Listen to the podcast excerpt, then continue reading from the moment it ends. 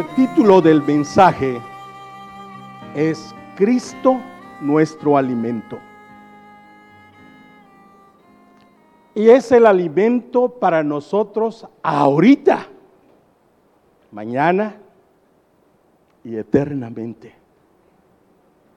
Él es nuestro alimento.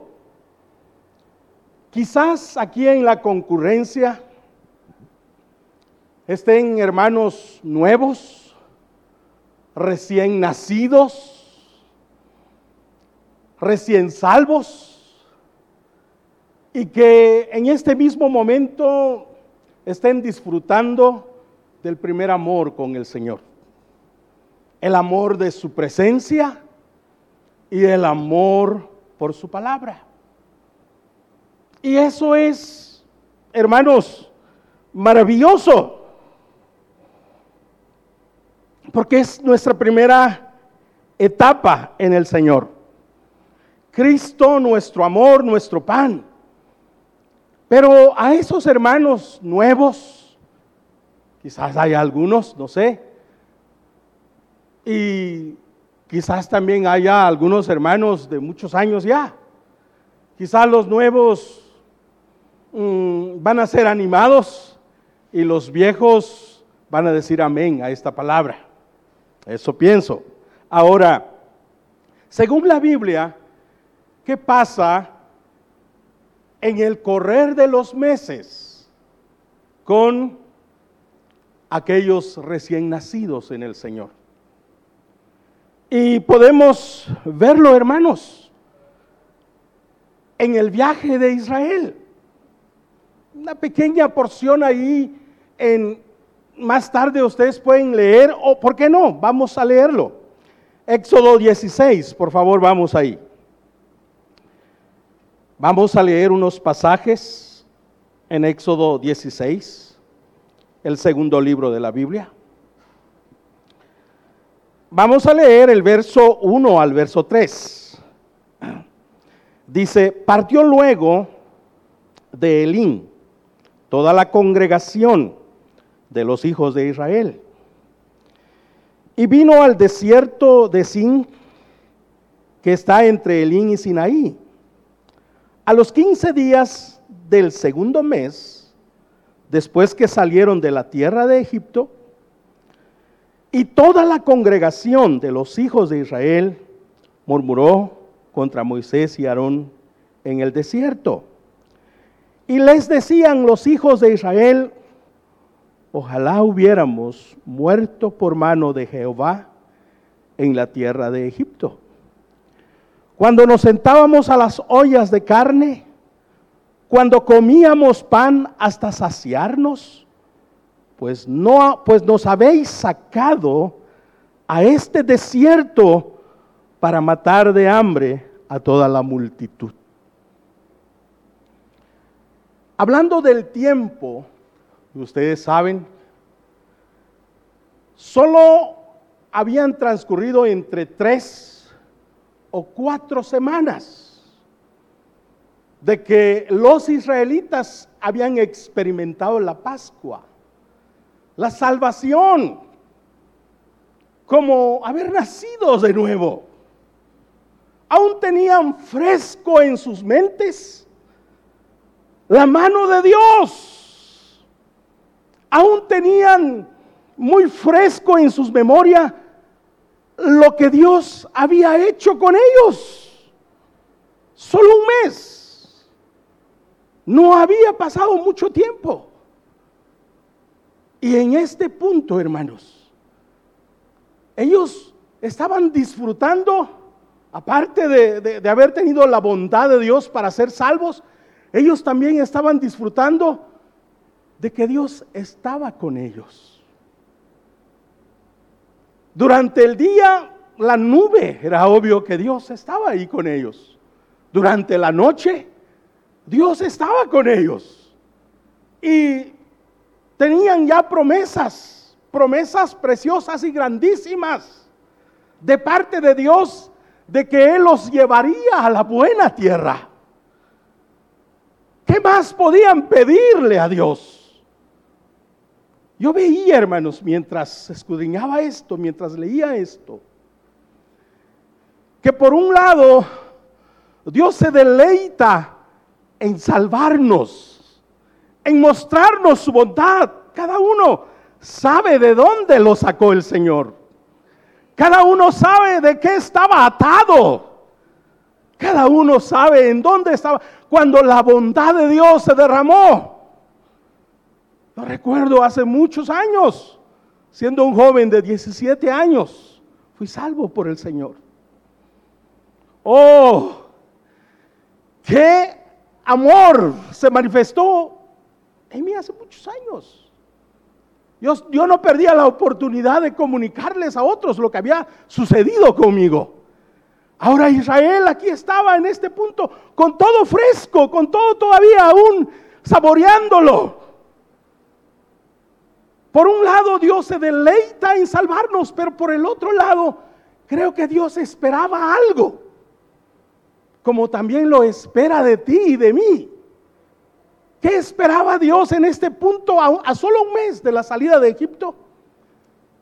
Dios quería que su amor y su presencia, que era obvio que estaba con ellos, cautivara el corazón de ellos.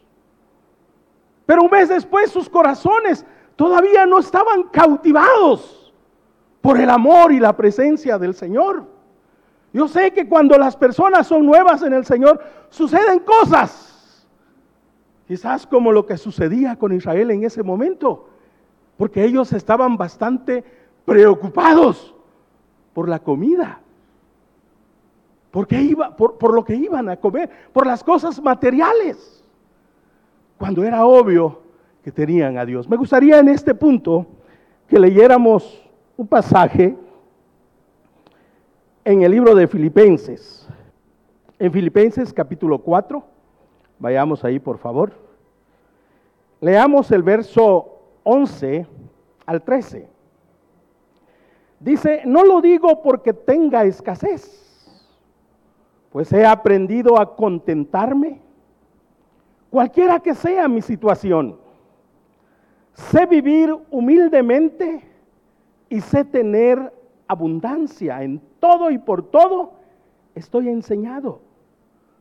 Así para estar saciado como para tener hambre. Así para tener abundancia como para padecer necesidad. Y luego el famoso versículo que nosotros nos aprendemos con mucha facilidad. Todo lo puedo en Cristo que me fortalece. Decía hace un momento que sus corazones aún no habían sido cautivados por el amor de Dios. Ellos estaban pensando en otras cosas. Pero la experiencia de Pablo era que sí, él había sido cautivado por el amor y la presencia de Dios en su propia vida. Y eso es lo que Dios quiere para ti. Lejos de preocuparnos por las cosas materiales o cualquier otra cosa, Dios al andar con nosotros. Él quiere que tengamos la confianza y la paz de que Él resolverá nuestra situación. Hermanos, pero ¿saben? Con solo un mes después, les digo que el corazón de Israel no estaba cautivado porque lo que revelaron en ese punto fue una falta de gratitud. ¿Es cierto o no? Una falta de gratitud. Tan es así, hermanos, que esa actitud de ellos a solo un mes enojó al Señor. Sus quejas, su falta de gratitud. Eso fue lo que manifestaron. Y la falta de gratitud es a menudo lo que hace resbalar tanto a los recién nacidos como a los viejos de las congregaciones del Señor. ¿Estaría Israel menospreciando la generosidad de Dios? Hablando de ya lo que había sucedido en ese periodo tan corto? No era más bien, gracias Señor. Yo estaba perdido, sin hallar el camino, sin esperanza, sin Dios. Pero tú saliste a mi encuentro, me salvaste y ahora me has dado preciosas y grandísimas promesas. Tú mismo te estás encargando de llevarme a la buena tierra. O sea, hermanos, Dios espera que esta noche, que este momento podamos decirle, Señor, por favor, lléname de gratitud. ¿Por qué? Porque no podemos menospreciar la generosidad de Dios, su benignidad, su amor para con nosotros.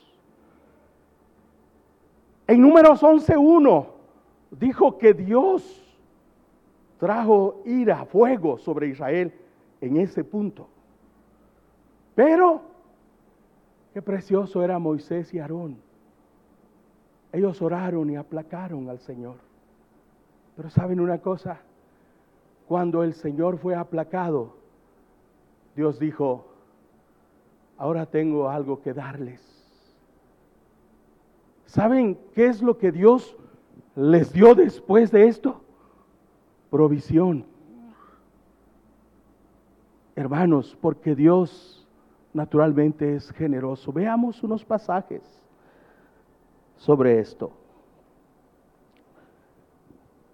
El Salmo 105, hablando de la generosidad de Dios.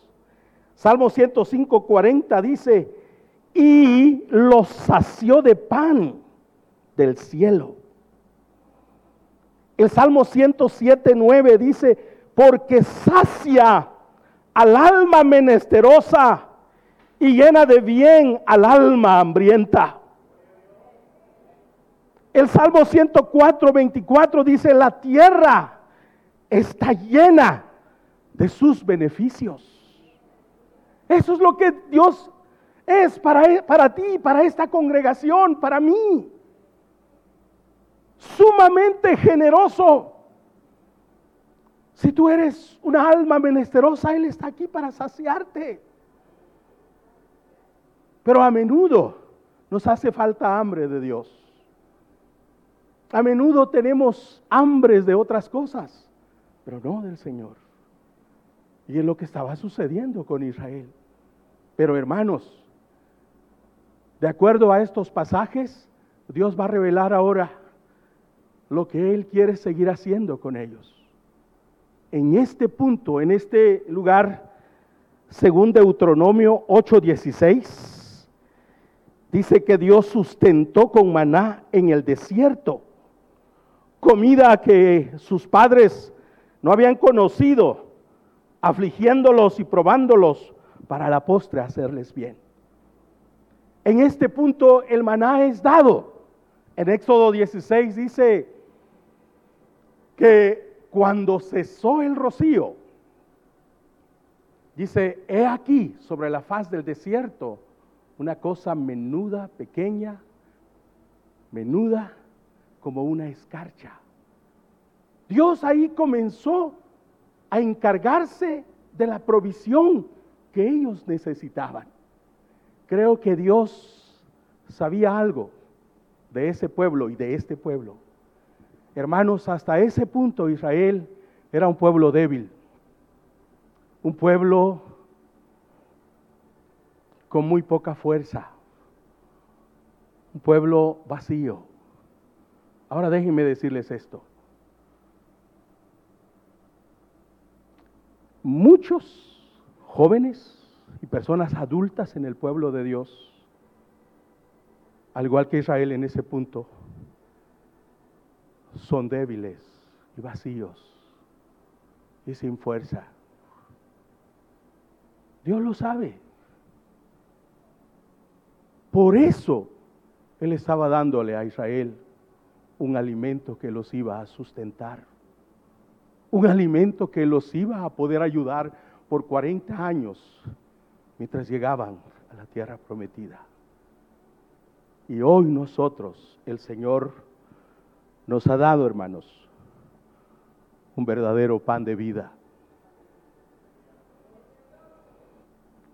Pero ¿en qué sentido, hermanos?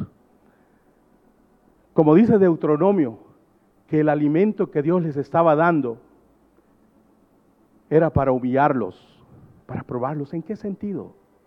Fíjense leyendo la Biblia, ahora que he estado aquí en Monterrey, desde el primer, segundo día que llegué, mi espíritu fue como empujado a leer los salmos. Y ya voy en la segunda vuelta. Porque un pastor no puede vivir sin alimentarse de las escrituras. No sé cómo pueden vivir muchos cristianos que aman al Señor sin pasar tiempo con sus escrituras. Así que, a lo que voy, hermanos, es que el maná no era un alimento de mala calidad. El maná, según el Salmo 78, 25, en la versión Palabra de Dios para todo, dice, los mortales comieron pan de ángeles Dios les envió comida abundante. Cuando me imagino esto, pienso que como que allá en los cielos, Dios dijo a sus ángeles, mm, compartamos un poquito de lo que hay en nuestra mesa a mis hijos. Y de esa manera, hermanos, el maná llegó. ¿Por qué era para afligirlos? Hermanos, escuchen esto. Qué importante es esto, este punto. Porque aquí vemos que Dios es el que lo da, pero Él quiere que tú vayas a buscar ese alimento. ¿Cuándo? Todos los días. ¿A qué horas? En las mañanas. ¿No es cierto que cuando salía el sol, ¿qué sucedía con el maná? Aquellos que leen la Biblia. Cuando el sol salía, el maná se deshacía. Así que los que estaban acostumbrados a ir a buscarlo tarde. Ahora, no sé aquí en Monterrey, de donde yo vengo, en el rancho donde yo vengo, la gente está muy acostumbrada a levantarse muy temprano, tanto para sus labores como para buscar al Señor. Pero aquí en Monterrey parece que el día y la noche es uno solo. Parece que todo es día aquí. Así que no sé a qué hora es temprano para ti. Pero supongo yo que hay que buscar el maná, hay que buscar el pan de vida cuando tú te levantas. Hay que ir a buscarlo, Dios lo da, pero hay que ir a buscarlo. ¿Y saben otra cosa?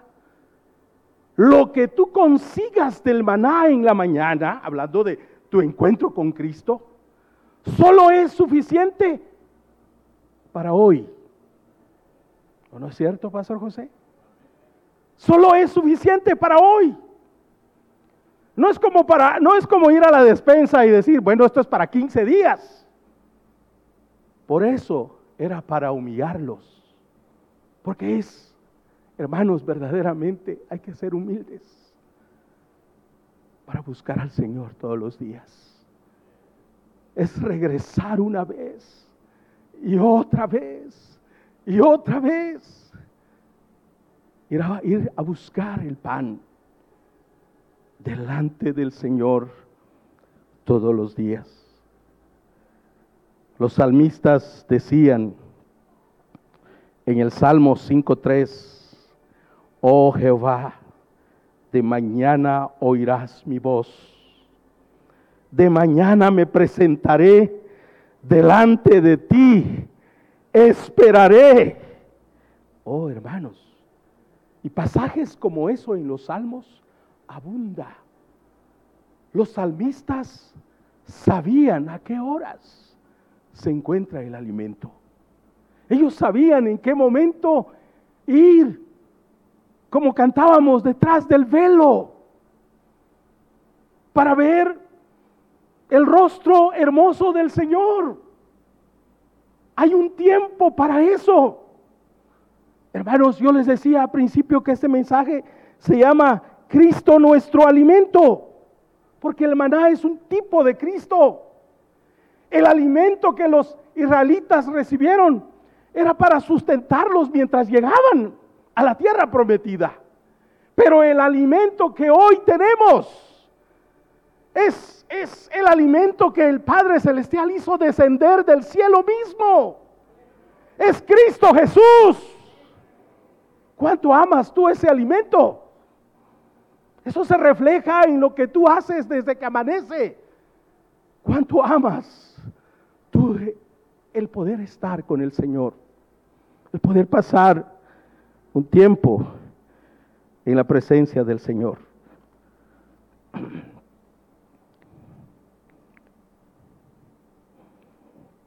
Que el Espíritu de Dios hable al corazón de ustedes esta noche.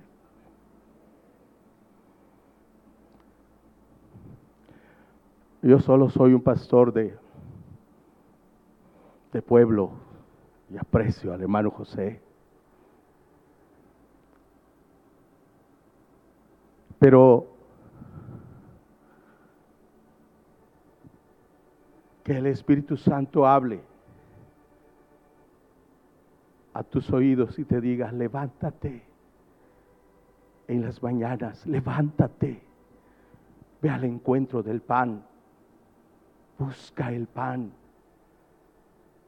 La razón de, las, de la debilidad, de la falta de fuerza y de la vaciedad es porque no estamos comiendo lo suficientemente del pan, del alimento espiritual. Miren hermanos, cuando yo paso a través de toda la Biblia, al principio encuentro el árbol de la vida como una figura de Cristo. En el libro de Éxodo encuentro al Cordero de Dios como una figura de Cristo. Más adelante encuentro el maná. Y en Apocalipsis vemos las bodas del Cordero comiendo. En toda la Biblia podemos ver que Cristo es el alimento eterno, el alimento espiritual que va a fortalecerte, que va a llenarte, que va a darte fuerzas pero hay que ir a buscarlo. Hay que ir a buscarlo. No, no, no solamente es recibirlo, sino hay que buscarlo.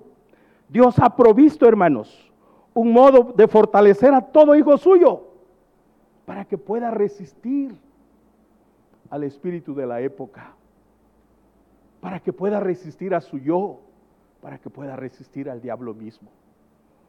¿Cómo? Comiendo del pan de vida comiendo abundantemente de Cristo. Y hermanos, quiero terminar con este pasaje de Juan 6, 57. Mensaje es breve, yo solo quiero dejar en el corazón de ustedes, hermanos, la idea de que Dios puede hacer su pueblo un pueblo más fuerte, un pueblo más lleno, un pueblo más fortalecido, si hacemos lo que Él dice, ir al encuentro de la comida que nos ha dado. Y no estar estático en un lugar, sino, sino ir por ese alimento. Es la forma en que nosotros podemos ser un pueblo fuerte en el Señor. Así que leamos eh, este pasaje, hermanos, Juan 6, 57. Y estas son palabras de Jesús y dijo, y dijo Jesucristo, Jesús dijo yo, vivo por el Padre. Asimismo, el que me come, él también vivirá por mí. ¿Qué palabras? Él está diciendo, yo vivo por el Padre. Asimismo, el que me come, también vivirá por mí. Y en esa palabra, el que me come, estás tú, estoy yo. Está la iglesia sin ahí. Necesitamos comer un poquito más de Cristo y no conformarnos Yo veo muchos niños muy raquíticos para comer. Y hay que darles, buscarle la forma para que coman. Creo que hay un problema ahí. Pero también he visto niños que les gusta comer y hay que decirles, ya, de esos niños quiere el Señor. ¿Sí? Que sigan comiendo. Porque Jesucristo dijo las palabras que yo os he hablado son espíritu y vida. Así que hermanos, por el contexto, ¿qué es lo que Jesucristo cuando eh, eh, está, lo que Él está diciendo cuando dice yo vivo por el Padre? Lo que Él está diciendo es que las palabras del Padre eran su comida, su bebida cada día. No solo de vez en cuando. Hace un tiempo, ay, estaba yo pasando por una situación y me olvidé de mis escrituras quizás mm, por unos seis días. Y mientras me duchaba y pensando en el Señor, el Señor me dijo, ¿no crees que ya es tiempo de volver a las escrituras? Yo le dije, amén, Señor. Y saliendo de ahí, volví a las escrituras. Me encanta cuando el Señor me dice cosas como esas, porque Él sabe que su vida puede brotar de ahí. El pan viene de ahí. Por eso, hermanos, cuando Él dice, yo vivo por el Padre, Él vivía por las palabras que Él oía y veía en cuanto a los deseos de su padre. Pero eso era porque él pasaba tiempo en la presencia del Señor. No solo quedó en el primer amor, así que hermanos nuevos y hermanos de mucho tiempo, la invitación del Señor hoy es que vayamos más continuamente a su mesa.